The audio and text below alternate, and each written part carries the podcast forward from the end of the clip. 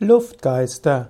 Luftgeister gehören zu den Luftwesen, zu den Elementarwesen, zu den Naturwesen.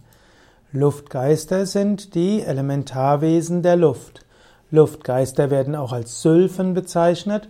Luftgeister stehen für Feinstofflichkeit, für Subtilität, für große Herzensöffnung. Luftgeister äh, stehen für Leichtigkeit und Luftgeister öffnen dich für die Kraft des Himmels. Luftgeister befinden sich überall in der Natur. Es gibt ruhigere Luftgeister, aber es gibt auch die Windgeister, die Sturmgeister, die Orkane. Luftgeister befinden sich in den Wolken und auch in den Böen. Zu den Luftgeistern gehören die Sylphen und die Feen. Luftgeister sind oft sehr anmutig und verspielt. Oft kann man, werden sie dargestellt als ätherische Wesen in schönen Pastellfarben. Luftgeister zeigen sich manchmal mit Flügeln. Luftgeister kann man auch im Äthergewand sehen. Luftgeister können manchmal auch ein glockenklares Lachen zeigen.